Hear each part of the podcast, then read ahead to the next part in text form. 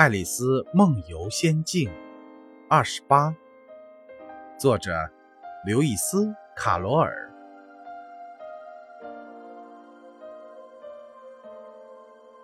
听起来，这真是个卓越的计划，而且安排的美妙而简单。唯一的困难是，他不知道怎样才能办成。正当他在树林中着急的。到处张望时，他头顶上面传来了尖细的犬吠声。他赶紧抬头朝上看，一只大的巴尔狗正在瞪着又大又圆的眼睛朝下看着他，还轻轻地伸出一只爪子要抓他。可怜的小东西，爱丽丝用哄小孩的声调说。一边还努力地向他吹口哨，但是实际上他心里吓得要死，因为想到他可能是饿了，那么不管他怎么哄他，他还是可能把它吃掉的。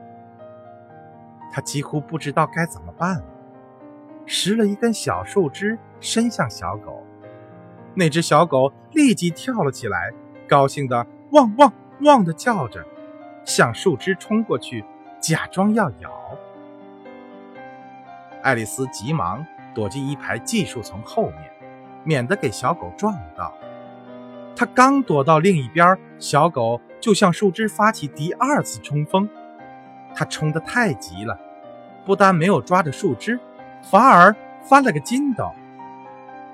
爱丽丝觉得真像同一匹马在玩耍，随时。都有被他踩在脚下的危险，因此他又围着寄树丛转了起来。那只小狗又向树枝发起了一连串的冲锋，每一次都冲过了头，然后再后退老远，而且嘶声的狂吠着。最后，他在很远的地方蹲坐了下来，喘着气，舌头伸在嘴外，那双大眼睛。也半闭上。